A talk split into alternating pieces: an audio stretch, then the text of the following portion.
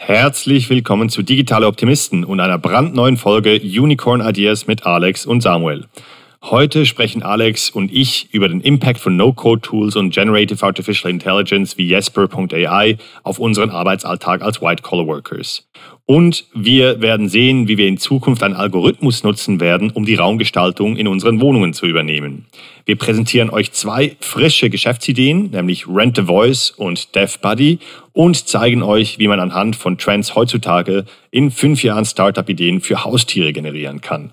Let's go!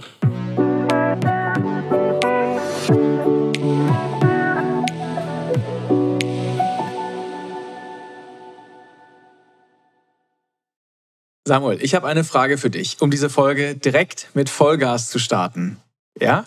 Meine ja. Frage an dich ist, wer wird schneller sein? Elon Musk auf dem Mars oder Mark Zuckerberg im Metaverse?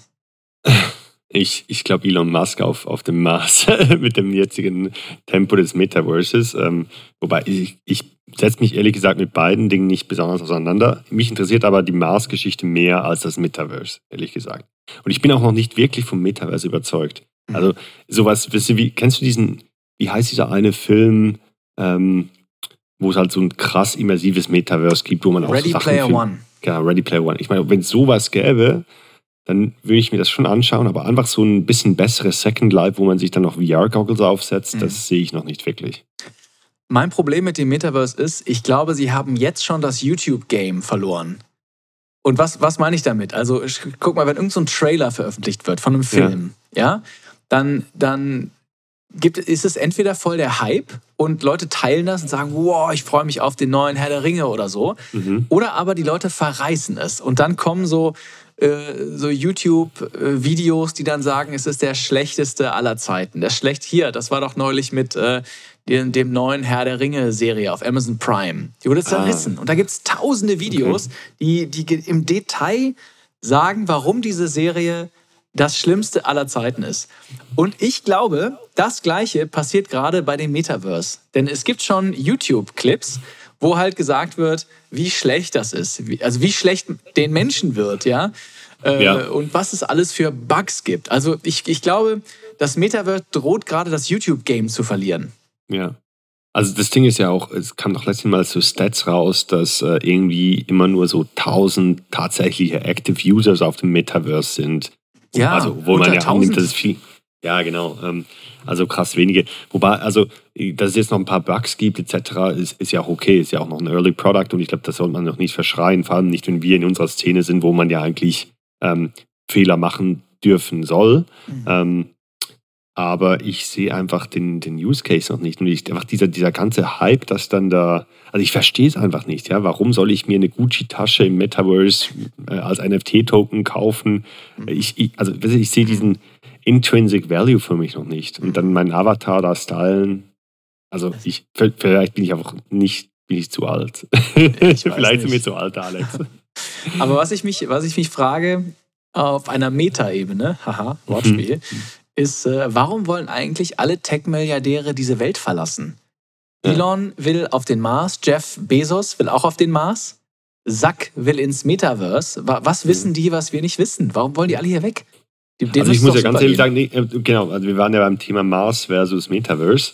Ähm, und ähm, ich bin ja großer Science-Fiction-Fan. Also Science-Fiction-Fancy ist so ziemlich alles, was ich, was ich an Fiction-Bücher lese, äh, neben ein paar Non-Fiction. Ähm, und ich, diese, die, ich denke mir immer so, ich bin entweder 400 Jahre zu früh oder 400 Jahre zu spät geboren.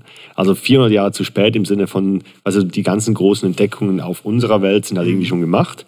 Und 400 Jahre zu früh, weil irgendwie so neue Galaxien entdecken und so. Und ich stelle mir das immer sehr romantisch vor. Wahrscheinlich ist es einfach kacke, wenn du da draußen bist und es ist kalt und es ist Vakuum und, und du stirbst und du hast dann deine, Mus deine Muskeln antropieren und äh, mhm. ja. Aber so diesen Reiz, irgendwie ähm, so ein, keine Ahnung, so irgendwie einen Mars zu terraformen oder da eine mhm. Siedlung zu machen, so, das sehe ich schon auch. Mhm. Ich, ich habe mir neulich Gedanken mal, ich, ich habe einen Podcast gehört, von wem war der? Das war irgend so ein großer. Ich glaube, das war von äh, es war, glaube ich, gemischtes Hack mit Tommy Schmidt und ah, ja, ja, äh, Felix ja. Lobrecht. Ganz witzig. Und ähm, da, ich glaube, es war bei denen, da haben die sich beklagt, dass äh, heutzutage, nee, Quatsch, es war bei Lanz und Precht, so ganz, mhm. ganz, ganz die andere Ecke, ja? ja. Markus Lanz und Richard David Precht. Und die haben sich darüber unterhalten, dass die Welt schon verteilt sei. Dass man nämlich, mhm. äh, weiß ich nicht, früher war irgendwie Saint-Tropez und Sylt das waren noch so kleine In-Ecken und jetzt ja. ist das alles so total gehypt und alle coolen Ecken. Und über TikTok sehen alle, genau, was da läuft. Ist, genau, ja. du Google Maps und dann musst du gar nicht mehr hin. Also es gibt keine so Ecken mehr, wo man so ja. hippie-mäßig hin kann, ja, und, und die noch nicht so, so verhypt sind. Und da habe ich drüber nachgedacht, weil ich war nämlich ganz anderer Meinung, weil na klar, in der physischen Welt ist es nicht mehr so, ja, dass man jetzt hier mhm. wahrscheinlich Thailand kennt auch schon jeder, der Lonely Planet äh, ist auch keine Ahnung der 30. Auflage, aber in der digitalen Welt ist doch alles zu holen, oder? Mhm. Schau mal, irgendwie von kurzer Zeit hat Zalando hat einfach ein Modehaus ins Internet gestellt, das was früher vor 100 Jahren mhm. Karstadt wahrscheinlich war, weißt du? Und ja. äh, wenn wir heute über Geschäftsideen reden, dann ist das ja auch immer ein Ausdruck dessen, dass eigentlich noch so viel möglich ist. Ich weiß nicht, ob das jetzt ein kleiner Stretch ist, aber verstehst du, was ich meine? Ja, ja, auf jeden Fall. Und also wir sind da auch erst ganz am Anfang bei der ganzen Metaverse-Thematik. Ich finde das einfach, ja, das, andere hat so ein bisschen was Realeres, ja. Und so die, die, diese, diese, diese Sehnsucht nach Reisen, nach Entdecken. Und ich glaube, so, so, so einen neuen Kontinent oder einen neuen Planeten entdecken, das mhm. finde ich hört sich schon so ein bisschen cooler an, als jetzt, ähm, keine Ahnung, ich, ich, ich habe eine neue Map in Minecraft erstellt oder irgend sowas, oder? Ja, das stimmt. Ja, das stimmt. Nee, aber ich, also äh, daher, und wa warum denke ich, dass ähm, die Frage war ja anfangs äh, Metaverse zuerst oder Mars zuerst, also ich glaube schon, das Metaverse ist ja jetzt schon dran. Und, und, äh, aber wenn ich einem dieser drei, das sind ja, glaube ich, im Moment der Virgin, Virgin Galactic, oder? Dann Blue Horizon von Bezos und mhm. noch ähm, genau, Musks äh, SpaceX. Ich glaube, das hat schon so, Musk so die größte Ambition. Denn die anderen zwei sind ja eher einfach so Weltraumtourismus. Also die wollen halt so ein mhm. bisschen ein paar Mal um die Erde fliegen oder so und dafür zahlst du dann halt eine Million. Ähm, und Musk hat halt so diese Vision, make the human race multiplanetary. Mhm. Das ist schon so eine geile so eine geile Mission, oder? Das ist schon, das ist schon mehr, als ich mir je in meinen CV geschrieben habe. Ja, ja. das kann man schon sagen. Apropos, pass auf, jetzt kommt, jetzt kommt meine beste Markus Lanz Überleitung, ja, die, zu der ich imstande bin. Wir mögen zwar noch nicht auf dem Mars sein, aber Elon Musk hat schon jemanden auf den Mond geschickt, nämlich den ehemaligen CEO von Twitter, Parag. Ja. Der, jetzt tipp mal, wie viel Abfindung kriegt Parag Agarwal, ich weiß nicht, wie man es ausspricht. Null. Nein. Ich hab, irgendwo habe ich mal 40 Millionen Dollar. Dollar 40 gehört. Millionen Dollar ah, ja, kriegt schon, er Abfindung, ja. dass er entlassen wird. Äh, insgesamt glaube ich 100 Millionen Dollar ans Management. Er kriegt 40 Millionen. Ja. Und ich glaube mir, der Mann hat das einfach ausgesessen und wusste, äh, wenn das durchgeht, dann kommt mein Payday. Und, und dann ähm, kann ich endlich diesen Scheißladen ja, hinter mir lassen. Dann kann ich diesen Mist, dann muss ich mich nicht mehr mit dem Elon umschlagen und dem Board. Ich glaube, der genau. hat sich richtig gefreut, diesen Payday zu bekommen. Äh, wahrscheinlich schon. Aber denkst du, so, äh, sorry, noch so Thema, das daran anschließt, Meta hat jetzt auch angekündigt, dass, ähm, dass sie ziemlich viele Leute entlassen werden. Das war, glaube ich, heute oder gestern. Hast du das mhm. mitgekriegt? Nee, das habe ich nicht. Nee, also so irgendwie ähm, Medienmitteilungen. Es wird jetzt auch ab Mittwoch, glaube ich, kommen da mehr Informationen. Aber das ist ja auch weltweit. Ich glaube, die haben 87.000 Mitarbeiter. Dass da auch ein, ein groß, also aber viele Mitarbeiter werden entlassen werden mhm. müssen. Mhm. Ähm, und alle sprechen ja immer über, über Krise und es geht bergab. Und aber spürst du das so richtig? Also ich, klar, wir haben Inflation und, und mhm. die Energiepreise gehen hoch. Ähm, aber so bei, mit den Firmen, mit denen ich spreche, meistens, äh, das ist irgendwie noch nicht mega angekommen. Ich weiß nicht, ob, ob mhm. ich konsumiere jetzt nicht mega viel, ja, also ich bin jetzt nicht jemand, der immer die neuesten Gadgets und so kauft, das heißt, ich kann jetzt nicht darauf schließen, was meinen Konsum, meine Konsumangewohnheiten äh, betrifft. Aber äh, wie siehst du das so mit, mit den Leuten und, und Firmen, die du sprichst? Also na, also ich finde schon, da, ich sehe da schon viel, viele, die sehr betroffen sind. Ein anderes ja. Beispiel, ich habe neulich mit einem Heizungsbauer gesprochen mhm. und die boomen, das kannst du dir nicht vorstellen. Weißt du, weil jetzt jeder ja, natürlich seine Heizung saniert und Energie sparen will. Aber nicht Termondo, oder? Hast du mit Termondo gesprochen? Nee, mit jemand anderem. Ich okay. darf es, glaube ich, nicht sagen, mit wem. Aber mit einem großen Heizungsbauer äh, in, in Deutschland. Und, ähm, ah, also die, so ein Familienunternehmen? Boomen, na, möglicherweise. Und ähm, also die, äh, die boomen total, ja, das ist ja. klar, logisch, ja. Die haben natürlich eine absolute Sonderkonjunktur. Ja. Und ähm, ich beschäftige mich ja viel mit äh, Fast-Moving Consumer Goods, äh, Konsumgüter. Mhm. Äh, und da ist natürlich, schlägt es natürlich schon stark durch. Ne? Das muss ja, man klar. schon sehen. Lieferkettenengpässe. Neulich war, habe ich in der Zeitung gelesen, da war Wellpappe war knapp. Und es konnte. Wellpappe, okay, Wellpappe krass. war knapp. Und da konnte man dann nicht produzieren, weil ja. es an Wellpappe gefehlt hat. Und neulich mhm. war, glaube ich, CO2 mal knapp bei den Bierbrauern. Das ah, ja. musst du dir vorstellen. Wir haben zu viel CO2 ja, in der Atmosphäre, aber äh, CO2 in, in Bier war knapp und hat die. Also irgendwie, ich, ich kriege das schon ziemlich mit, wie es ruckelt und rackelt und ja, mhm. so ein bisschen. Doch, ähm, ich finde, man merkt es den Leuten auch ein bisschen an in Berlin, ja? finde ich. Mhm, ja, doch. Das kommt die, Bärte sind, die Bärte sind ein bisschen länger, die Haare ein bisschen farbiger. Vielleicht, ja. ja. Vielleicht sind die Berliner noch verrückter. Ja. Nee, ähm, ja, vielleicht hast du recht. Und, und vielleicht ist es, ich, also ich habe auch so ein bisschen Angst vor, dass wenn jetzt diese großen Tech-Konzerne, ich glaube, so Entlassungswellen hat man bisher noch nicht so gespürt. Es war ja zuerst so, im Frühjahr haben wir darüber gesprochen, dass jetzt die, die Funding, Rounds halt kleiner werden und das Funding allgemein weniger ausgegeben wird ähm, oder dass halt weniger finanziert wird, vor allem weniger nachhaltige Modelle. Wir haben ja, ähm, sorry, weniger nicht nachhaltige Modelle, darüber haben wir ein paar Mal gesprochen. Mhm. Ähm, und jetzt kommen halt so große Entlassungswellen bei Big Tech Firms und ich glaube schon, dass das vielleicht dann auch Ripple-Effekte bis zu uns hat. Also dass halt in den USA anfängt und jetzt dann zu uns auch rüberschwappt. Ich habe jetzt auch gesehen, ähm, eine ehemalige äh, WG-Mitbewohnerin von mir, die Laura Behrens-Wu, die hat Shippo gegründet in, in San Francisco. Die sind ziemlich groß, sind so 400 Mitarbeiter. Und die haben jetzt auch, glaube ich, ein Drittel ihrer Mitarbeiter entlassen oder 25 Prozent. Mhm. War gerade auf LinkedIn irgendwie vor ein paar Tagen. Ähm, also, dass auch so diese mittelgroßen Startups jetzt anfangen, viele Leute zu entlassen. Und ich mhm. frage mich schon, wann das bei uns der Fall wird oder wer von den Großen untergehen wird.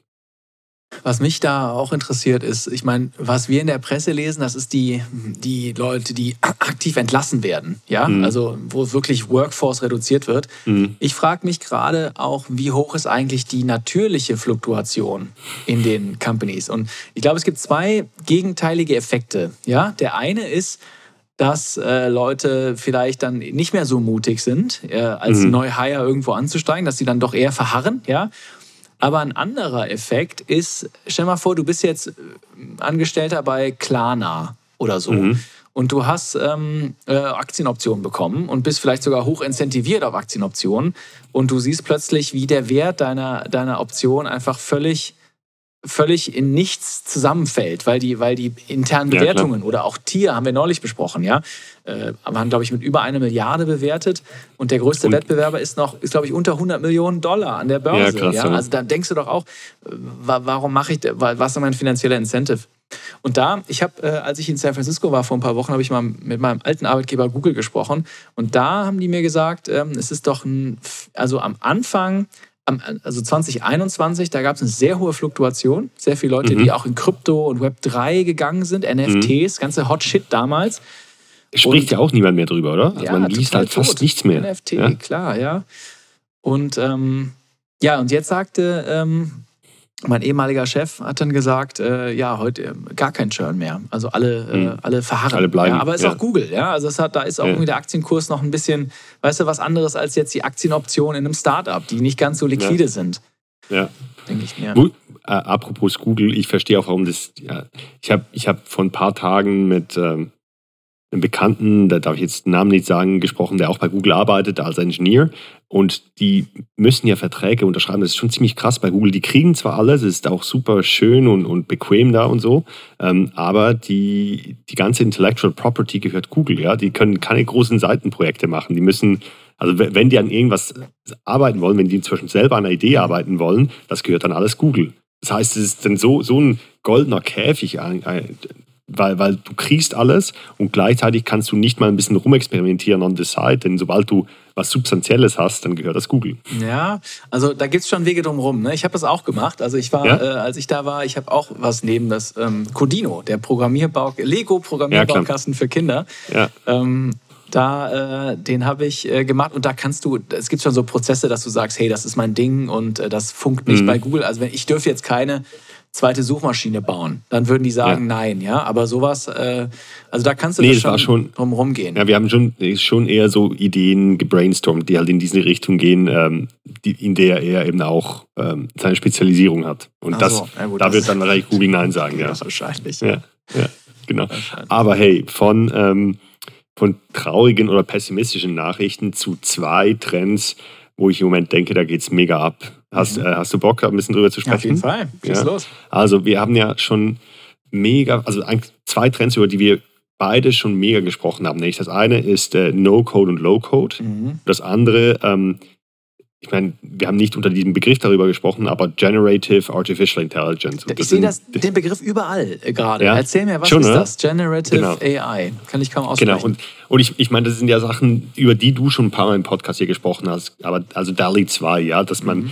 ah. ähm, mit Artificial Intelligence irgendwie Bilder generieren kann oder ähm, GTP3 heißt das, glaube ich, oder? GPT-3, die, die, die Text, äh, genau, Textgenerierung. Genau, Textgenerierung etc. Ja. Und ähm, da hat jetzt äh, NFX und auch Sequoia, das sind beide Venture Capital Fonds, die haben so große äh, White Papers darüber rausgebracht oder, oder Essays geschrieben, ähm, dass die so ein bisschen ihren, dass, dieses Generative AI gerade so ein bisschen seinen Web3-Moment hat. Ja? Also oh, sozusagen, ist das gut oder das, schlecht? Let's see. also wenn, wenn Kryptos und NFTs nicht äh, Web3 gewesen wären, wäre das jetzt äh, Web3 sozusagen. Also sie sagen, da kommen halt so ein paar Sachen zusammen. Einerseits ähm, ist die Technologie in den letzten sechs Monaten so an die 100 Mal günstiger geworden. Also so mhm. diese Technologie, weil ich glaube OpenAI, das waren die, die GTP, die sind die, die genau, GTP3 machen. Ja. und GPT-3 genau, aber genau.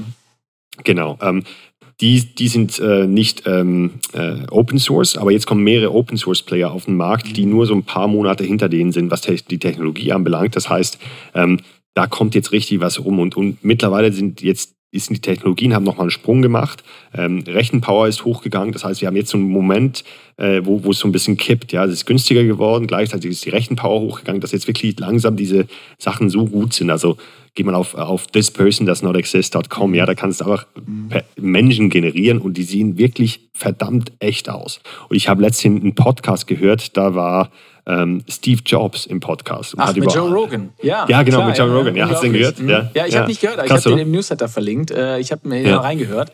Aber da hat der tote genau. Steve Jobs mit dem lebendigen Joe Rogan ein, ein Gespräch, ein, ein fiktives geführt. Gespräch geführt. Ne? Genau, genau. Und über aktuelle ähm, Sachen gesprochen. Ja? Mhm. Also dieses, ähm, dieses Kreieren von kreativen Inhalten ähm, äh, durch Artificial Intelligence ist, ist glaube ich, im Moment an so einem Inflection Point und ähm, die bei NFX sagen sogar, okay, wenn du jetzt nicht auf dem Rocket Chip bist, überleg dir wirklich, alles stehen und liegen zu lassen und in dem Bereich was zu gründen. Ehrlich? Ich glaube, das ist auch gerade krass overhyped. Also, mhm.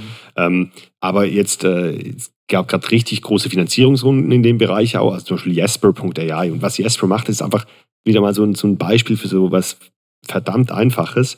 Die haben einfach ein schönes Frontend auf GTP3 gebaut. Ja? Mhm. Also Jasper.ai, ähm, da, kannst du, das, da kannst du ein Monatsabo lösen und dann kannst du eine gewisse Anzahl Wörter generieren lassen. Und das zum Beispiel auch gibt es Chrome-Plugin und der schreibt dann Sales-E-Mails für dich. Mhm. Ähm, und, ah, und so solche bisschen, Dinge. Also ein bisschen so wie Text Cortex, die hatte ich im Podcast. Ich komme aus Berlin und ah, machen auch ein Frontend auf äh, GPT, also mit denen, äh, GPT-3 ist immer so ein Tech-Begriff, also damit ja. kann man halt sehr, sehr einfach Text generieren von der künstlichen ja, Intelligenz. Ja, Ob das jetzt Blogartikel sind oder Sales-E-Mails äh, oder so.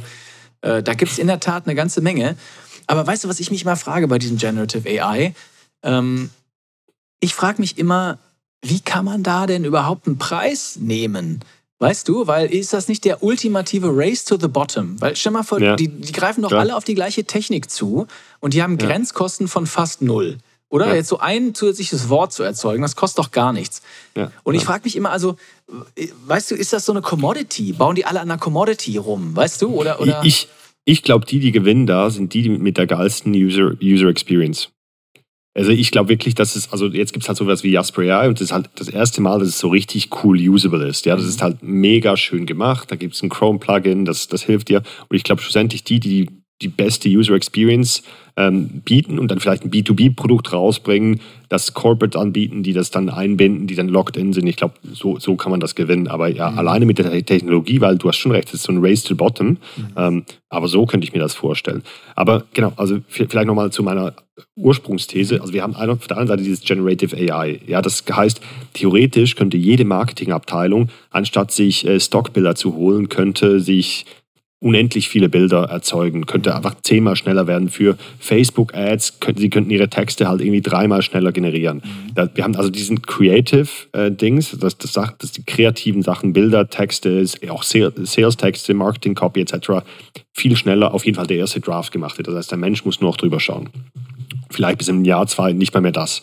Und auf der anderen Seite hast du No-Code, Low-Code. Das heißt, dass irgendwie jemand wie ich ähm, äh, eine Plattform bauen kann, mit der, für, für die ich vor Jahren noch äh, zig Entwickler gebraucht hätte und ein halbes Jahr und 100.000 Euro.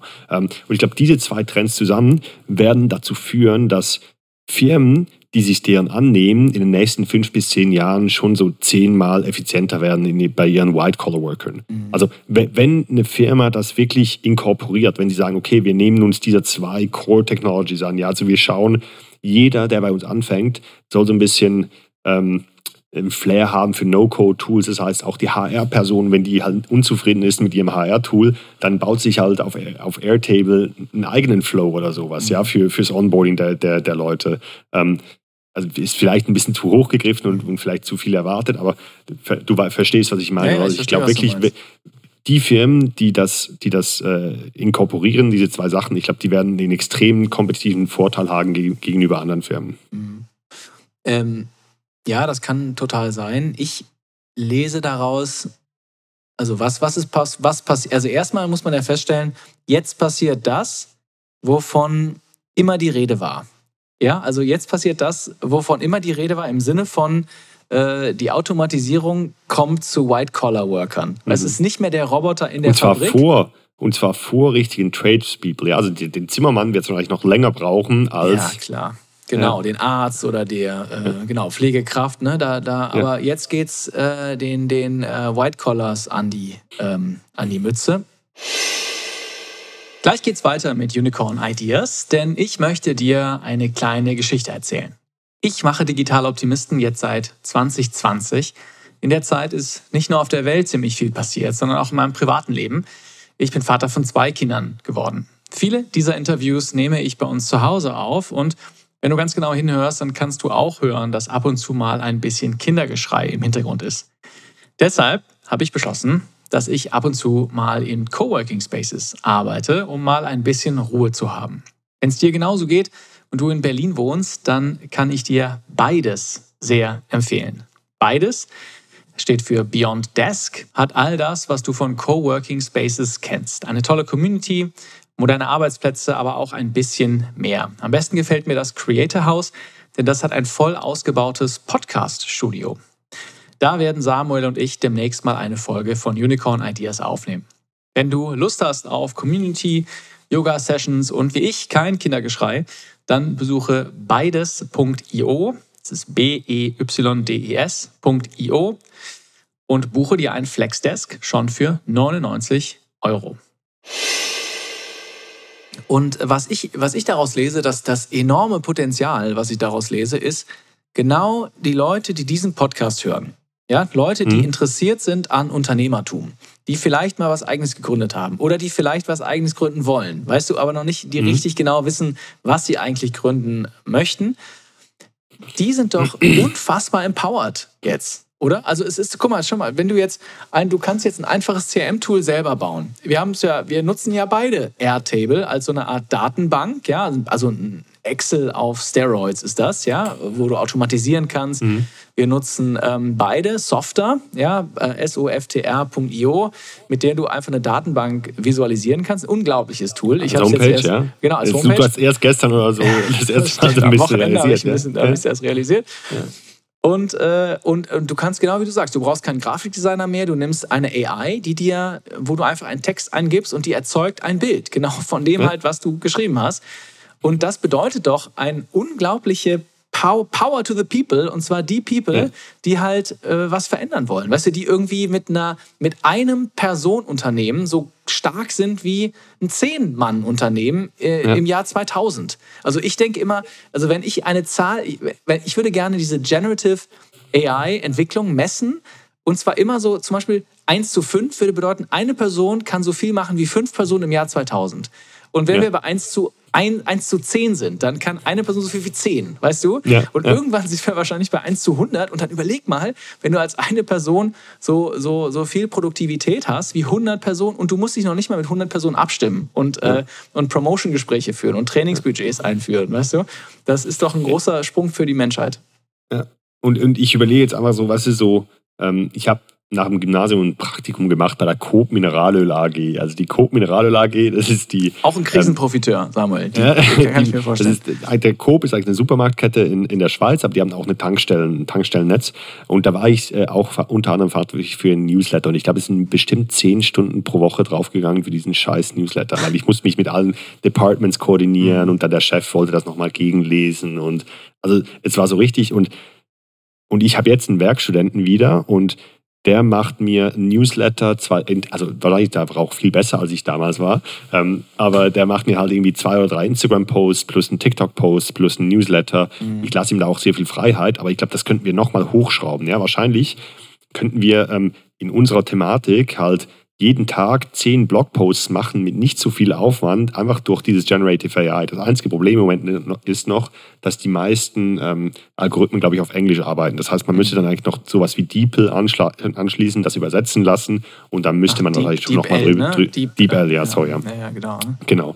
Und, aber ich glaube, wenn man das wenn man sagt, okay, man, man findet irgendwie eine API von Jasper AI auf Airtable und, und spielt dann sozusagen immer seine, seine Keywords auf Jasper, holt sich dann die, die Artikel raus und Airtable publiziert es dann direkt auf Software, also mhm. auf diesem, mhm. auf den Tools, die wir nutzen. Ich meine, das wäre dann einfach so eine Content-Maschine, ja. die die, gucken, die, das ausspuckt. Mal ja. schauen, dass wir unsere äh, Nutzer nicht verlieren, weil wir uns jetzt hier ja. ganz schön tief in die Low-Code ja, genau. äh, rein. Aber du hast recht, also das stimmt. Potenzial, äh, einfach automatisiert Content zu erzeugen, hoffentlich ist er dann auch gut, ja. Aber ähm, das ist wirklich äh, krass, das stimmt. Und das sind ja, genau. überleg mal, wie viele Leute in Marketingagenturen aktuell Content produzieren. Ja, das sind ganz schön klar. viele. Ja, und hier eine kleine, äh, feine Geschäftsidee für unsere Hörer, um sie wieder ein bisschen abzuholen. Mhm. Äh, wenn ihr was machen wollt, ähm, Ihr kennt ja alle bestimmt Facebook Ads oder Google Ads Agenturen und das Einzige, was die machen, die sind eigentlich ein zusätzlicher Layer auf Facebook Ads oder Google Ads. Und meiner Meinung nach wird das Gleiche halt auch für diesen, die, zum Beispiel Jasper.ai passieren, also sozusagen für den Application Layer von Generative AI wird es dann auch Agenturen geben, die sich darauf spezialisieren, die gut oder bestmöglich zu bedienen und halt eine Übersicht über alle haben. Also ich glaube, eine ganz einfache Idee ist jetzt einfach, sich in dieses Thema reinzulesen, alle die besten Tools zu kennen und dann halt ähm, Firmen beraten, dazu zu beraten, wie man die am besten nutzt. Es gibt ja jetzt auch schon No-Code-Agencies, mhm. einfach so als äh, Idea on the side. Auf jeden Fall. Nee, auf, ja. äh, haben wir nicht äh, in der letzten Folge besprochen, dass die Credit Suisse, glaube ich, äh, von allen Banken äh, einen Chief Automation Officer eingestellt hat. Ah ja? ja nee, haben ich, wir nicht. Nee, nee ich glaube, das war nicht bei uns in der Folge. Ne? Okay, irgendein Chief, also ja die haben Chief Automation Officer eingestellt. Total. Ich, ich glaube da total dran. Also ich, ja. äh, ich glaube auch jeder, ich glaube, ich persönlich, ich glaube, dass jeder Gründ, jede Gründerin, jeder Gründer, jeder CEO wird in den nächsten zehn Jahren, bevor äh, er sich fragt, soll ich einstellen, wird er sich erstmal fragen, kann ich das automatisieren? Ja, die Frage klar. stellt man sich gar nicht. Aber allein diese Frage, dass die die Frage erst äh, gestellt wird, die wird natürlich einen riesigen Bedarf triggern. Da, daran glaube mhm. ich, weil ähm, es dauert einfach verdammt, vor allem in Deutschland, verdammt lange, äh, mit dreimonatigen Kündigungsfristen Leute zu heiern. Ja, ja. Und, und dann, ja. also das, ähm, das wird sich, glaube ich, ändern. Mhm. Und, und du fragst dich dann, wie gesagt, ähm, soll ich jemanden hiren oder kann ich das automatisieren? Und du musst dann nicht mal Techie sein, um das selber zu automatisieren, weil das halt alles äh, ohne geht heutzutage. Ähm, cool, ja, also auf jeden Fall, genau, wie gesagt, diese zwei Trends, ich glaube, da, da, da tut sich richtig was und das sind zwei Dinge, die mich extrem interessieren und wo ich auch glaube, dass äh, da werden wir noch einiges an Veränderungen sehen in den nächsten Jahren. Da passt mein Find of the Week sehr gut zu, Samuel, wenn ich, ah, den, ja? wenn ich den reinschieben kann. Ich habe, wir haben, also ich fange anders an. Wir haben in dieser Folge, äh, in diesem äh, Podcast schon mal zusammen gesprochen über eine Geschäftsidee. Ich glaube, ich habe die damals präsentiert und zwar auch auf DALI 2 Basis, also dieser automatischen Bildgenerierung, ja, wo du einfach einen Text eingibst und dann entstehen Bilder. Und dann habe ich gesagt, Mensch, es ist ein riesiger Markt, dieses sogenannte Homestaging. Also wenn Makler eine Immobilie schön machen, mhm. ja, und die mhm. entweder dann Fotos machen und die auf eine Website laden oder aber für den physischen Durchführen sozusagen schick machen, also im realen Leben. Und ich habe gesagt, Mensch, kann man das nicht viel schlauer machen? Ja, und kann man nicht viel ähm, das ein, einfach mit einer künstlichen Intelligenz äh, ein, ein, Bild erzeugen lassen, wie mhm. diese Inneneinrichtung aussehen kann? Und du könntest es sogar noch tailern, also äh, customizen für die Person, die es anschaut. Also wenn ich jetzt weiß, zwei Kinder, dann wird halt das Büro eher zu einem doppelstöckig, mit einem doppelstöckigen Kinderzimmer, weißt du? Und wenn aber alleinstehendes Paar ist, ja, dann ist es ein schön eingerichtetes Büro. Mhm, weißt du, was klar. ich Ihnen zuschicke? Ja. Und das ja. ist so einfach möglich. Und es gibt, mein Find of the Week ist eine Seite, die genau das macht. Also die, vielleicht ja, hat die uns gehört, sie kommen aus den USA, vielleicht kann der Deutsch, äh, der das gegründet hat. Und das ist Interior, äh, äh, interiorAI.com. Also interiorAI.com. Und die machen genau das. Also sie machen einfach nur, man kann hier auf der Seite sehen, Du postest einfach ein Bild, wie es aktuell aussieht und gibst dir ein paar. Äh, Interior.ai, ja. InteriorAI.com. InteriorAI.com. Und du, ähm, der tippt dann, äh, also mhm. du machst einfach ein ganz schnödes Foto und der gibt dir halt mhm. Tipps für die Inneneinrichtung. Und dann sieht das alles Ich, ich habe dir doch aus. letztes Mal, ja. Mhm. Genau. Und ich, wir haben doch letztes Mal ähm, über meine Ideen gesprochen, ja, so Kitchen Renovation, Bathroom Renovation. Und ich glaube, die arbeiten teilweise auch mit ich weiß nicht, ob es jetzt InteriorAI.com ist oder ein anderer Anbieter, aber die binden das ein bei sich, um eben dann diese Küchenentwürfe auf diese, auf, auf die Räume anzupassen. Mhm. Ach so, ja genau, ganz ähnlich. Genau, du könntest jetzt eigentlich, genau, das ist jetzt genau. auch eine Geschäftsidee, du könntest jetzt einfach eigentlich sagen, ähm, das machen wir jetzt als Küche oder das machen wir jetzt genau. als Badezimmer. ja, genau, wie du das letztes Mal ja, hattest. Genau. Ja. ja, genau, genau, ja. genau. Und der macht, glaube ich, cool. und das Witzige ist, der macht Building in Public, der, der Typ, der das macht. Und ich Alles nur mal, einer, ja? Ich glaube, es ist nur einer, ja. Und der, der haut jetzt eins nach dem anderen raus. Und ich glaube, der macht aktuell äh, 5000 Dollar im Monat damit. Okay. Ähm, was gar nicht ja. so schlecht ist, ja, dafür, dass er es gerade erst gestartet hat. Ja, cool. Ja, nice. Hey, äh, wollen wir mal zu unseren Geschäftsideen gehen oder zu deiner Geschäftsidee, glaube ich, heute? Gern, klar. Oder hast, oder hast du noch weitere, weitere Finds of the Week? Aber ich, ich glaube, ich bin total gespannt, was du diese Woche mitgebracht hast. Ja, ich, hab, ich, ich muss noch kurz eine Mini-Idee, Mini-Geschäftsidee okay. reinschmeißen. Ja, ja habe ich also, auch gemacht. Oh, die muss ich, ähm, und die, äh, vielleicht muss ich die nochmal ausbauen zu einer richtigen Idee. Da muss ich noch ein bisschen äh, äh, aus, ausarbeiten. Aber ich habe, ähm, auch als ich in San Francisco war, habe ich mit einem Gründer gesprochen, der hat vor kurzem für 400 Millionen Dollar seine Firma an Mars verkauft. Den, äh, den ähm, Schokoladenregel. Genau, den, also das ist ja so eine Lebensmittelbude, äh, ja. äh, ne? riesige, riesiges Company. Und die haben auch ganz viel Pet Food. Und der hat ein Pet Food entwickelt, was, ähm, wie soll ich sagen, was, äh, was halt nicht aussieht wie Pet Food, sondern halt frisch gekocht war und so. Das war vor ein paar mhm. Jahren halt der Trend. Ja, dass dann irgendwie die Leute ihren Hunden nicht mehr diese kleinen Pellets geben wollen, weißt du, die so halt nicht mhm. so schön aussehen, sondern das soll dann auch schön aussehen in der, äh, in der, wie heißt es, in der, nicht Wanne, in dem Napf, ja, in dem Napf mhm. von dem Hund. Und äh, auch die Vermenschlichung des Hundes ist so ein bisschen ja. das Trendthema, ja. Und ich habe den gefragt, äh, ich weiß ja, dass wir sprechen alle zwei Wochen, Samuel, deshalb habe ich den natürlich gefragt, hey krass, du hast jetzt deine Firma hier für 400 Millionen äh, Dollar geexitet was kommt äh, als nächstes? Oder was würdest du als nächstes gründen im Hundebereich, im, im Pet, ja. im, im, im, im Pet-Bereich? Und der meinte zu mir, Alex, es ist ganz, ganz einfach. Alles, was du machen musst, ist, du guckst dir an, was gerade hip ist für Menschen. Ja? Und dann wartest du fünf Jahre und dann machst du das für Hunde und dann ist es ein Hit. Weil er glaubt halt, dass es trailt immer so fünf Jahre. Weißt du, die Leute wollen äh, Paleo gibt es mittlerweile auch für Hunde. Weißt du, also die Paleo-Diät. Ja. Ähm, dann äh, frisch, sowas frisch gekochtes, keine Ahnung, HelloFresh-mäßiges, ja, ja. gibt es jetzt auch für Hunde. Und dann habe ich den gefragt, okay, ah, das ist interessant, was würdest du denn machen? Und weißt du, was er gesagt hat? Okay. Physiotherapie für Hunde. Physiotherapie für das Hunde. würde er machen. Also irgendwo eine Kette aufbauen oder so oder aufkaufen, wo Hunde, die ja auch immer älter werden, wo hm. du mit denen eine Physiotherapie machst und die sozusagen in Behandlung Stretching, gibst. Yoga. Genau, ja. keine Ahnung. ähm, ja. Wie gesagt, ich habe krass, oder? Also, ausgearbeitet. Ja. Ich fand den Gedanken, den Nugget ganz spannend. Ja. Hey, wenn ich was im Petfood mache, dann gucke ich einfach fünf Jahre, warte ich einfach, ja. was war vor fünf Jahren bei Menschen hip? Und das mache ich dann. Wo, wobei Amerikaner und ihre Hunde auch nochmal Next Level sind versus Deutsche und Hunde. Ja? Also ich war ja auch vier Wochen in den USA und da hat jeder einen Hund und jeder nimmt den noch mit ins Bett und, und da, der darf aufs Sofa. Also ich glaube, da, da, also wir hatten ja auch einen Hund, als ich aufgewachsen bin, aber wir hatten das so ein bisschen distanzierter. Das war schon auch Haustier, aber da war jetzt nicht so. Aber du. Wie, hieß ja. der dann, euer Hund? Canero. Canero, okay. Steht für schwarze Schnauze, glaube ich. Ja, ja. okay. Ja. Wurde leider nicht so alt. Der, der hat keine, keine Physiotherapie gebraucht. Na gut. Okay, ja, dann mache ich gerne ähm, meine Geschäftsidee of the Week. Und äh, ich muss mal überlegen, wie ich da am besten reinstarte. Äh, ich habe ein, ich fange mal so an. Ich habe ein faszinierendes Gespräch geführt mit Timo Kunz äh, hier im Podcast. Ist, glaube ich, vor zwei mhm. Wochen äh, rausgekommen. Alex, wann führst du nicht faszinierende Gespräche? Ja, ja das ist schön. Das ist ein Teil dieses, äh, dieser, ja. dieses, dieses Jobs hier. Äh, Aflorithmic heißt sein Startup und ja. sie machen auch Generative AI. Also es ist wirklich, wir kommen an dem Thema einfach nicht drum rum, ja. Aber was ja. er macht, ist, du gibst einen Text ein und dann generiert er nicht Bilder, nicht Text, sondern Audio. Und das hat mich interessiert. Weißt du, wie groß ist denn der Markt für Audio eigentlich? Und ich habe mich so ein also bisschen. Also Musik oder? Also ja, Podcast, das, was wir machen, ja.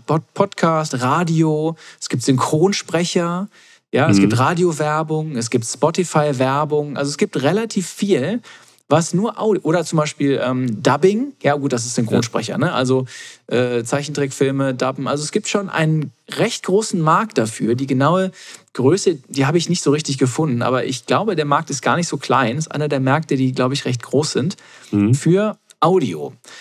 Ich habe aber noch ein paar Zahlen gefunden, ähm, wie wichtig Audio-Content auch schon auf dem Smartphone ist.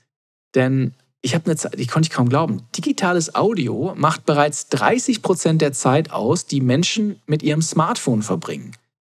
Also Podcasts hören, Musik mhm. hören, mhm. Audiobooks hören. Wahrscheinlich machst du das keine Ahnung, wenn du jetzt zwei Stunden zum Einschlafen irgendwie einen Podcast hörst, dann ist es ja schon relativ substanziell oder Musik hörst.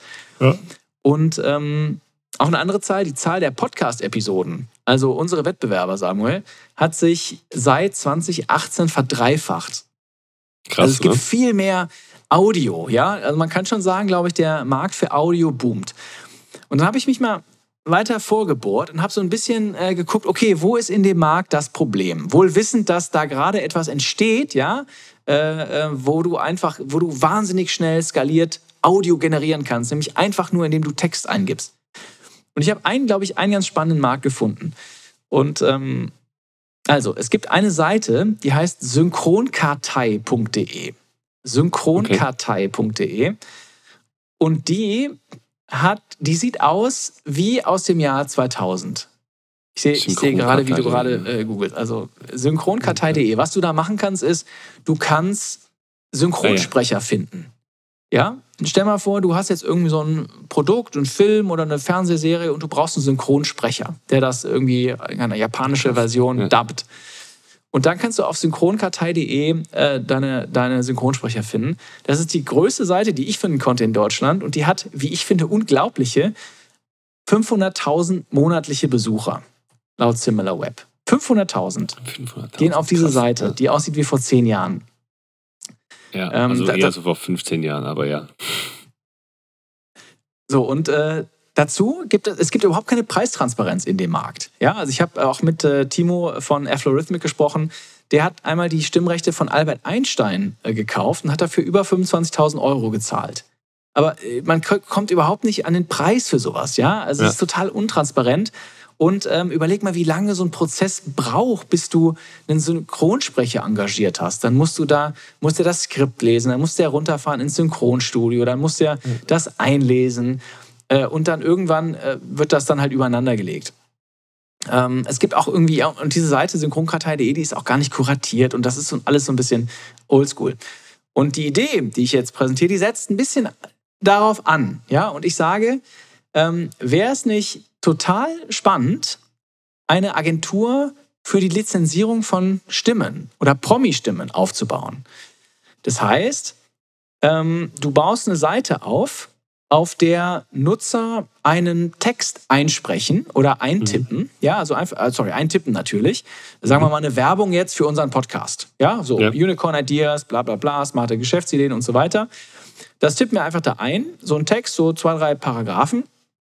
Und ähm, dann wählen wir uns eine Stimme aus, die dann diese Agentur lizenziert. Das könnten vielleicht B-Promis sein, vielleicht C-Promis, vielleicht auch A-Promis, vielleicht kann dann Brad Pitt äh, die Werbung einlesen für digitale Optimisten. Und dann müsste man nur noch die Emotion der Stimme auswählen. Ja, das kann man mit F-Logarithmic relativ gut machen.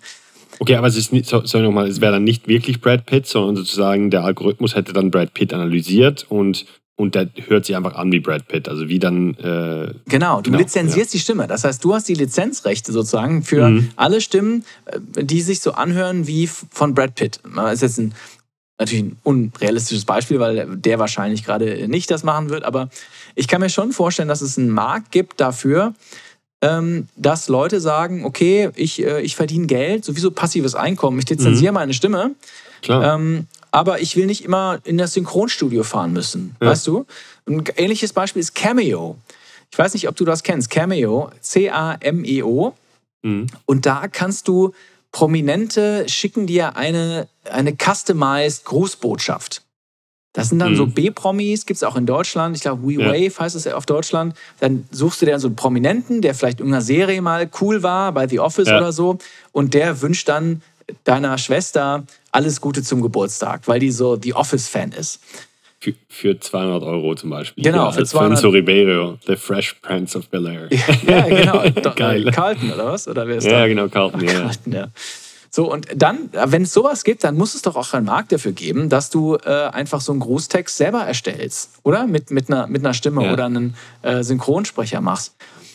Und ja, das ist meine Idee. Also ich würde, äh, ich, ich schwanke noch so ein bisschen, ob ich eine Agentur für, für Stimmrechte aufbaue. Also ich jetzt anfange, äh, zu Leuten zu gehen und denen zu sagen, ähm, hey, verkauft mir deine Stimme, ich werde die Agentur, wo dann wiederum so ein Angebot hingehen muss und zu sagen, jedes Mal, wenn jemand die Stimme von, mhm. weiß ich nicht, äh, Fresh Prince of Bel Air oder Brad Pitt oder so nutzt, dann musst du mir immer, weiß ich nicht, 50 Cent zahlen.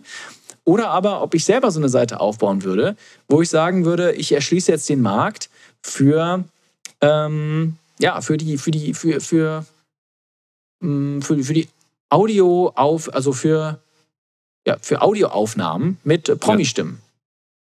Also ein bisschen ähm, Synthesia einfach nur Audio und mit Promis. Genau, Synthesia hatten wir auch schon im Podcast, genau. Das, die machen es mit ja, genau. Video, ne? Die, genau, also da kannst Video. du so Avatare nutzen, genau. Aber das, also, ähm, ich genau, glaube, also wenn, wenn du, ja, also wenn du das so weiterdenkst, also ich habe jetzt gerade ein konkretes Beispiel im Kopf. Ich habe diesen Start Summit damals mit organisiert an der Uni und wir hatten da so diesen epischen Sprecher, der dann so Welcome to Start Summit mhm. 2016 oder so äh, angesprochen hat. Ähm, und ich weiß, das haben wir auch so über eine Page gemacht und da musste das dann auch tatsächlich einsprechen, aber äh, das war jetzt nicht in Promi oder so, sondern es war einfach so diese typische, was so tiefe, mhm. epische Stimme. Ähm, und man kann ja auch mal mit sowas anfangen. Also es müssen ja überhaupt noch überhaupt nicht irgendwie Promis sein. Und das kann ja irgendwie, unsere Kosten oder deine Kosten als Agentur sind ja da hundertmal günstiger, als wenn der tatsächlich das machen müsste und mhm. tatsächlich das ansprechen müsste. Also ja, absolut. Macht, äh, schon mega Sinn, ja? Mhm. Ja. ja, das ist und, die Idee. Ähm, und wie würdest du anfangen? Ja, also ich glaube, die, also das Interessante war, ich habe die Idee so ein bisschen Timo so ein bisschen ge, gepitcht, ja, weil es mhm. mir immer schon so rumgeflotet ist. Und mhm. seine Reaktion war, ja, und der Typ beschäftigt sich halt den ganzen Tag nur mit mhm. Audio, ja? ja. Und der hat gesagt, ja, das würde ich, das pitche ich schon meinen Freunden. Das soll mal ja. dringend einer machen, weil ich ja. glaube, das wird absolutes Ding, dass man Stimmen lizenziert und äh, halt diesen Markt, diesen völlig intransparenten Markt, siehe synchronkartei.de, ähm, halt mal aufräumen mit einer neuen Lösung. Ja, mega. Ähm, also ich glaube, ähm, ich würde anfangen mit, ähm, ja, ich, ich, ich würde erstmal versuchen zu verstehen, wer ist eigentlich die Zielgruppe? Ja? Sind es Werbeagenturen, die da mhm. irgendwie relevant sind? Ähm, brauchen wir, müssen wir Podcaster angehen? Haben die vielleicht keinen Bock, mhm. immer ständig die Intros einzusprechen oder Werbebotschaften, weißt du? Ja, Keine Ahnung. Ja. Ähm, äh, jetzt gibt es einen Trend, dass YouTube-Creator ihre Videos dubben. Also Mr. Beast, der größte YouTube-Creator, mhm. äh, immer, keine Ahnung, 50 Millionen Views auf seinen Videos. Der hat eine eigene Dubbing-Agency jetzt. Der hat, der hat Entities in allen verschiedenen Ländern. Ja. Genau, weil der sagt sich, Mensch, ist doch blöd, wenn hier, wenn ich auf Englisch spreche und die Leute mhm. in Japan oder so meine Videos ja. nicht verstehen, ich dub ja. das auf Japanisch. Und ja. also da geht es auch möglicherweise einen neu entstehenden Markt. Also es gibt ziemlich viele und ich würde erstmal verstehen, okay, wer ist es ja eigentlich, ja? Äh, mhm. Oder ist der Independent Dokumentarfilmer? Oder ist es sowas wie Start Summit, ja, wo ich einfach mal einen schnellen Satz brauche? Und dann, ähm, ja, dann würde ich anfangen, äh, mit Timo zu sprechen von Algorithmic und den fragen, kann ich dich deine äh, Technologie lizenzieren? Wir machen irgendeinen ja, logisch. Deal. Und ja. äh, ich vertikalisiere das. So Pay per Use. Genau, ja. ich mache dann, äh, ich gehe dann in irgendein Vertical rein und äh, zahle denen eine kleine Gebühr jedes Mal, wenn, wenn ich da eingesetzt werde. Nimm einen Cut für mich selbst natürlich. Und ähm, ja, fange an, äh, eine einfache Landingpage aufzubauen. Ey, aber ganz ehrlich, das ist doch genau das gleiche wie Jasper.ai. Einfach diese Frontends für diese, diese Generative AI-Algorithmen bauen. Mhm. Und das ist ja ein mega geiler Use Case. Also ich, ich, ich bin da mega Fan von. Ich meine, du kannst das für alles machen. Du kannst das für Dubbing von Filmen machen. Stell dir doch mal vor, wie viel so ein 90-minütiger oder, oder zweistündiger Film, wie viel Dubbing-Aufwand da dahinter ist. Und ich weiß nicht, ja. ob die Algorithmen schon so weit dafür sind, dass die dass sie das können. Mhm. Aber das, ähm, das wäre ja mega krass, wenn man das sozusagen mit, mit guten Synchronsprechern, mit guten Dubbing-Sprechern ähm, automatisieren könnte. Das, das würde ja das, den Aufwand, äh, das wäre noch 10% oder 5% des Aufwands. Ja, ich glaube, also den Wert, Weil die Skripte stehen ja schon. ist enorm. Die, Skript, die, die Skripte stehen ja schon. Mhm. Ja, total. Ja. ja. Ja, so, ja, so würde ich mal drum rumdenken. Also es ist noch ähm, eine Geschichte, eine Idee, die man wahrscheinlich nicht sofort beginnen kann. Ich glaube, mhm. da muss man so ein bisschen noch drüber nachdenken. Ja, aber ich glaube, der, der Gedanke, ähm, auch diese, vielleicht würde ich einfach auf diese Synchronsprecher äh, gehen, weil ich habe auch mal ein bisschen geguckt, ähm, dazu ranken bei Google. Ja, der, der mhm. Wettbewerbsscore ist null. Ja, also es geht von 0 bis 100 und 100 ist irgendwie so Kfz-Versicherung. Da kannst du ja. gar nicht mehr ranken, ja, äh, ja, ohne zu bezahlen. Aber der Wettbewerbsscore von Synchronsprecher ist null auf Google. Das heißt, du kannst eigentlich sofort ranken, ja, wenn du da irgendwas ja, krass. Brauchst. Krass. Krass. Ähm, nee, ich habe gerade mal überlegt, ich, ich habe ähm, bei den ganzen Genera Generative AI-Thematik habe ich äh, vor ein paar Tagen so eine, so eine jährliche Grafik gesehen, wo da allerdings so steht, in welchem Jahr wird welche wird welches Medium wie weit sein. Und da war zum Beispiel Text ist mittlerweile so weit, dass ein Human just has to look over it. Also so, so, im Sinne von Second Draft dann bei, bei Machine und da muss der Mensch noch drüber schauen. Ich glaube auch, vielleicht ist man mit einer tatsächlichen Agenturlösung, die mehrheitsfähig ist, noch ein bisschen zu früh. Also ich kann mir vorstellen, dass dass die Technologien wahrscheinlich nochmal so, so sechs, sieben Monate, vielleicht muss man jetzt anfangen mit diesen Recherchearbeiten, aber vielleicht dauert es nochmal so sechs bis zehn Monate, bis Audio auch an dem Punkt ist, wo Text heute ist. Na, das Denn kann Audio, sein. Ja, ich Audio ist dann schwierig. Irgendwie. Ich weiß ja. gar nicht warum, aber ich ja. auch irgendwie auch ein Bauchgefühl. Ja, und Audio ist ja nochmal schwieriger zu manipulieren als Text. Ja, weil Text ist ja klar, wenn der Text steht, dann kann man den ja editieren. Aber wenn Audio, also ich weiß nicht, wie, du bräuchst ja dann die reale Person, die sozusagen Alternativen einspricht, wenn der Algorithmus was Blödes gesagt hat. Mhm. Ja, weißt du, was ich meine? Du, du, kannst ja einfach ein Skript vorgeben, ne? Also der, du musst ja, ja da stimmt, gar nicht ja. äh, künstlich äh, erzeugen lassen, sondern du kannst stimmt, ja ein recht stimmt. klares Skript vorgeben. Ja, es geht einfach, nee, es geht ja mehr darum, dass es sich äh, realistisch anhört. Mhm. Dass, dass, dass, die Intonation stimmt, dass die Emotionen in der Stimme stimmen, etc. Mhm. Ja, klar, da wird es noch ein bisschen, äh, genau wie bei Synthesia, ne? die Videos machen. Da ist auch manchmal so ein bisschen ruckelig, ja. ja. Das ist noch nicht perfekt. Aber die Frage ist, ich glaube, man kann es halt so viel günstiger und so viel schneller ja. vor allem machen. Ja. Kann, würde, es würde bestimmt Early Adopter finden, die sagen, komm, ja. das mache ich, ja, äh, auch wenn es vielleicht nicht perfekt ist. Ich suche gerade diese, ah, ich habe sie gefunden, diese Übersicht. Hier bei Text sagen sie 2022 Long Form Second Drafts. Ähm, ah, Audio ist hier überhaupt nicht aufge, aufgelistet.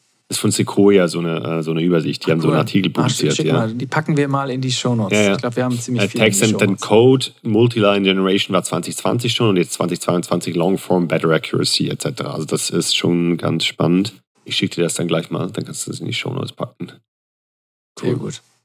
Ja, das ist meine Idee, ja, für, Idee, ja. für dieses, äh, dieses Mal. Hast du uns denn was mitgebracht, Samuel? Ja, ich, äh, wir haben ja noch kurz ein bisschen Zeit. Ähm, nicht eine mega äh, große Idee, aber sowas, was ich, äh, ähm, ich mache ja derzeit, ähm, das hast du ja auch schon mitgekriegt, so ein Coding Bootcamp, äh, Le Wagon, Teilzeit.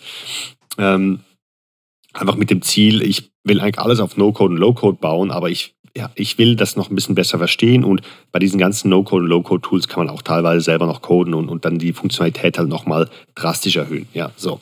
Und dann äh, waren wir letzten Samstag, weil wir haben immer Samstag Unterricht, waren wir Mittagessen mit unserem, äh, mit unserem Teacher da und ähm, dann hat ein anderer Student, Schüler gefragt, ähm, ist es denn realistisch, dass ich jetzt hier so eine Junior-Dev-Stelle dann sozusagen finde nach diesem äh, Bootcamp? Ähm, ich weiß ja noch nicht alles.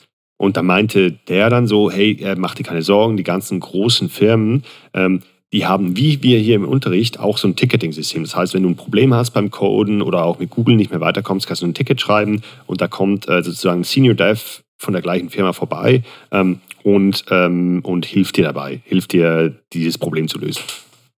Und ähm, ich habe mir dann gedacht, eigentlich mega cool, aber wenn ich so an meine Zeit äh, zurückdenke, in meinem Startup, aber auch andere kleinere Startups, wo die Freunde von mir gegründet haben, da hatte man immer das Problem, äh, Senior Devs konnte man sich noch nicht leisten und Junior Devs, die konnten meistens einfach noch nicht so viel und man konnte dann aber auch diesen Junior Devs auch nicht dieses Attraktive zur Verfügung stellen, dass sie eben irgendwie ein internes Ticketing-System haben, wo sie sich weiterentwickeln können. Das heißt, es war eigentlich für Devs immer attraktiver, zu großen Firmen zu gehen, wenn sie wirklich was lernen wollten. Und ähm, ich habe mir dann so, so, überlegt, okay, das muss doch irgendwie gehen und habe mir dann gedacht, hey, so ein dezentralisiertes Ticketing-System wäre doch ganz toll. Also deswegen wie sagen, und es ist noch nicht, wie gesagt, noch nicht total ähm, durchdacht, äh, dass man, ähm, wenn man als senioriger Dev, der vielleicht als Freelancer arbeitet, vielleicht hat man eine Teilzeitstelle irgendwo, kann man sich, ähm, sagen wir so, DevBuddy, ich nenne es mal devbuddy.com, ja. Super Name, kann man sich ja. Da, äh, Erzähl kann, mal, ich gucke mal, ob es das noch gibt oder ob ich mir das jetzt ja. kurz sichern kann. Genau, äh, kann man sich da anmelden und sagen, hey, ich stehe, keine Ahnung, während zehn Stunden pro Woche zur Verfügung als äh, Mentor für junge Devs. Ja? Und dann als B2B-Produkt kann man sich als kleines Startup sozusagen gegen eine Monthly Fee plus dann noch äh, hourly wahrscheinlich für diesen Dev da kann man sich das lizenzieren und seinen Junior Devs da Zugriff geben und sagen, hey, wenn ihr, wenn ihr ein Problem habt, dann könnt ihr da Tickets schreiben und da ist immer einer on call und, äh, und hilft euch bei euren, euren Coding Challenges mhm. sozusagen. Also ihr, wir können euch den gleichen den gleichen Career Progression Path eigentlich ähm, liefern wie große Firmen mit dem Vorteil von ähm, äh, von, von, von, vom kleinen Startup, weil er mehr Equity kriegt und weil es noch ein bisschen schneller funkt, äh, vorangeht, etc. So mal die, die Grundidee. Ja? ja. Und wie würde ich da vorgehen? Und das habe ich tatsächlich Darf schon gestartet. Ganz kurz, will, ganz kurz, ja? kurz noch okay. über die Idee reden, ja. weil ich finde die echt, ähm, ich finde die nicht dumm, weil du sagst, ich finde die echt ganz smart, weil du sagst ja, ähm, also lass mich ja verstehen, würdest du dann diese Dev Buddy, finde ich auch mega, mhm. mega cooler Name, ja? ja. Website ist noch verfügbar. Ah, ähm, wenn du, ähm, wenn du das machen würdest, würdest du dann diese Devs dann einstellen, also die Senioren-Devs, mhm. oder würdest du denen dann sagen, hey, guck mal, ein kleiner Side-Hustle hier, muss mhm. keiner wissen, in eurer Off-Time, statt irgendwie auf, keine Ahnung, GitHub rumzusurfen, geht ihr einfach auf devbuddy.com, helft jemandem mit einem kurzen oder nimmt ein kurzes Loom, kurze, kurze Video-Nachricht äh, mhm. äh, auf, ja, wie ihr das Problem löst und äh, macht dann so ein bisschen was on the side. Oder, mhm. also Marktplatz ja. oder äh, straight up einstellen. Ja. Ähm, Habe ich mir auch schon überlegt ähm, und ich glaube, das wäre so eine operative Entscheidung. Ähm, ich glaube, mein erster, mein erster Reflex war Marktplatz. Zu sagen eben, das sind halt Freelancer, die einfach noch ähm, Kapazitäten über haben. Ähm, aber ich komme jetzt gleich dazu, warum es vielleicht auch Sinn ergeben würde, sich da vielleicht zu spezialisieren und auch ein paar Leute direkt einzustellen. Ich habe dann, äh, was jetzt mein erster Schritt wäre, um herauszufinden, ob das was ist, ich würde mit Devs sprechen, was sie davon halten. Und ich habe dann tatsächlich die Idee meinem Lehrer, also meinem Lehrer bei, beim Bootcamp gepitcht. Und das Erste, was er gesagt hat, hey, coole Idee, aber ähm, jede Firma hat halt ihren eigenen Stack und auch wenn sie jetzt diesen Stack nutzen, dann haben sie da ihre Eigenheiten und das wäre wahrscheinlich sehr schwierig, wenn dann immer wechselnder äh, sozusagen Senior Dev reinkommt, auch, auch für den da reinzukommen, die, die Probleme zu verstehen. Also eigentlich, das war dann mal so die erste operationelle Challenge, müsste man das so machen, dass man ähm, schon mindestens so ein halbes Jahr oder ein Jahr lang immer den gleichen sozusagen hat, der seine Tickets bearbeitet. Vielleicht dann auch asynchron, ja, über sowas wie Loom etc. Aber dass sozusagen jeder Senior Dev nur so drei oder vier Firmen hat, für die er, die, denen er sozusagen zugeordnet ist. Und dann lässt sich das in so einem System, wo man alles kontrolliert, also wo man diese Senior Devs eben auch einstellt, so als, als dedicated Teachers sozusagen, äh, lässt sich das viel besser kontrollieren. Denn dann kann man wirklich sagen, okay, für die Key Account 1, 2 und 3 äh, bist du verantwortlich, Key Account 3, 4 und 5 bist du verantwortlich, du kannst dich hier in eine Codebase einlesen etc. Ähm, also hat halt beides Vor- und Nachteile. Nachteil, man hat halt direkt einen höheren Kostenblock, muss diese Leute einstellen, muss die auch erstmal finden. Ähm, und äh, genau, das, äh, aber da bin ich noch nicht so, so 100% sicher. Und das war so sein, sein Feedback auf die Idee sozusagen. Mhm. Verstehe. Also aber, du brauchst ein bisschen mehr Konstanz, damit man auch ja, versteht, was da die genau. Spezifikationen genau. sind. Genau. Und weil, weil ich habe dann auch schon angefangen, ähm, selber, weil ich jetzt die ersten Dinge da auch programmiere, ähm, auf Stack Overflow und GitHub und so fängst du da an zu suchen ähm, oder googelst einfach und das ist schon die, die Usability ist da nicht so geil. Also nicht, wie ich mir das so gewöhnt bin. Und ich finde es halt, wenn man da, wenn man ein richtig geile, geiles User Interface machen kann mit äh, diesen Dev Buddies, die da drauf sind, glaube ich schon, dass dann kleinere Firmen auch bereit sind, dafür zu bezahlen, dass sie ihre ähm, Junior Devs halt irgendwie zweimal effektiver machen können oder effizienter machen können. Finde ich gar nicht, finde ich echt, ähm, ich finde, die, die Idee hat Potenzial, finde ich. Mhm. Und man könnte, ich habe ich hab ein paar Parallelen. Also eine Parallele, die ich hatte, ist Co-Match. Dass ja. äh, die, also was machen die? Die staffen ja quasi Ex-Berater, ja, im besten mhm. Fall von McKinsey, BCG und Bain oder so.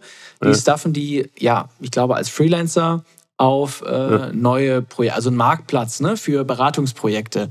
Also sozusagen, wenn ich jetzt irgendwie zwei oder drei Jahre bei McKinsey gearbeitet hätte, dann kann ich mich da melden und sagen, ich habe keinen Bock mehr auf McKinsey, sondern genau. ich komme jetzt ja. zu euch. Ja? Und der, ja. ich meine, das okay. ist ja ein riesiger Markt, der da entstanden ja. ist, ne? mit der sozusagen einer entbündelten Unternehmensberatung. Und ist nicht deine Idee so ein bisschen so eine entbündelte, weißt du, so, dass du das halt dann sagst, okay, das ist dann nicht McKinsey, Bain und BCG, sondern es ist dann Google, Apple, äh, Twitch und Meta, und, äh, Meta oder sowas, ja. weißt du? Und das sind dann halt die, der, der Geek Squad oder so, der Super Geek Squad, ja. der Bev. Bev Geek äh, Squad ist auch ein geiler äh, Name, aber der, der ist, glaube ich, schon genommen, Apple, oder? Apple hat den, glaube ich, schon, ja, die nennen ja so. Ähm, das ist eigentlich nicht schlecht. Dann, dann vertikal, also du gehst eigentlich in anderes, ja, ein bisschen Stretch, aber du gehst in ein mhm. anderes Vertical als Co-Match. Ja, mhm. in der statt Unternehmensberater machst du dann äh, Dev. Ja. Und es ist ja nicht so, also ähm, es gibt ja zwei Arten von Freelancern, die die umsetzen und die die halt irgendwie beraten. Und also eben Co-Match berät halt und ich glaube eben unsere mhm. Dev Buddies, die ja, die sind eigentlich mehr so Teachers eigentlich. Ja, genau. Ja? So mhm. Teachers, Mentoren, ja. Coaches vielleicht auch, ja. Ja, finde ich. Aber ja, es ist dann free, ja, ein Marktplatz. Und du würdest dann, also letztlich ist es dann so, du hast dann drei Seiten auf dem Marktplatz. Du hast die zu entwickeln, die, die, ne, du hast vielleicht sogar mehr. Du hast die Startups, die du mhm. reinziehen musst. ja, oder Mittelstand, Mittelständler, whatever. Ja, ja sagen wir mal, ist ja auch mega geil für so einen kleinen Mittelständler, dass ich jetzt ein Development-Team aufbauen will und denen schon von Anfang an ein gutes Support-System geben will. Ja, das, das finde ich einen guten Aspekt, diese Personalentwicklung, weißt du? Ja, genau. Weil die Leute können ihre Engineers kaum erhalten. Ne? Und, ja. und wenn sie dann, das, das, das finde ich einen coolen Aspekt. Also diese, diese, also A, dieser Entwicklungspfad, den finde ich, mhm. glaube ich, ganz attraktiv für Startups. Und wenn du, allein wenn du einen Ingenieur ein, ein Jahr länger halten kannst, deshalb, das lohnt sich schon. Also ist, glaube ich, eine Zahlungsbereitschaft da. Ja. Und ja, also lass mal kurz den Marktplatz durchgehen, weil du hast ähm, einmal die Startups, da haben wir es gerade gesagt. Da ist der Use Case, äh, hey, ihr könnt eure Engineers besser entwickeln, ja, die mhm. werden schneller zu Seniors. Ihr könnt denen auch eine, Weit eine Weiterentwicklungsmöglichkeit geben. Das ist ein Check. Äh, und, und, und ich meine ganz, ganz, ganz äh, offensichtlich, ihr, sie können schneller die Probleme lösen. Sie sind schneller bei ihrer Arbeit. Genau, die sind effektiv. Ja, ja genau, ja. genau, klar, auf jeden Fall. So, da, ähm, dann hast du die, die, also die zu entwickelnden. Ich glaube, das ist relativ kongruent mit dem, was äh, dem Startup. Ne? Genau, die wollen halt, äh, weiß ich, weiterentwickeln und so. Dann brauchst du noch die Ex-Apple und Ex-Google Engineers auf der Plattform. Wie kriegst du die? Die sind wahrscheinlich ziemlich gut bezahlt, äh, mhm. nehme ich mal an. Wie kriegt, kann man die dann noch über Geld incentivieren?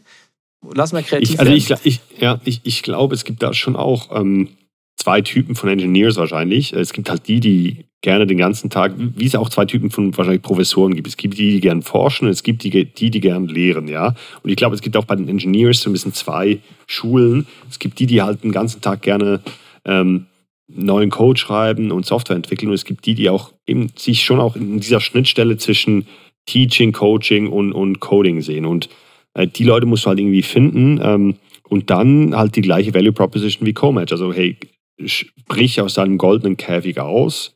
Ähm, verdienen wahrscheinlich sogar noch mehr als vorher. Meinst du, ähm, kann man mehr verdienen dann? Ja, pf, keine Ahnung. Also es ist schon auch krass, so in San Francisco zahlen die ja teilweise eine halbe Million pro ja, Jahr für so einen richtig guten Entwickler. Ja, das geht schnell. Aber, aber, wahrscheinlich brauchst du eben nicht mal diese krassen Machine Learning Geeks, sondern du brauchst halt jemanden, mhm. der richtig gut alle Basics kann. Das genügt auch für einen Junior Dev.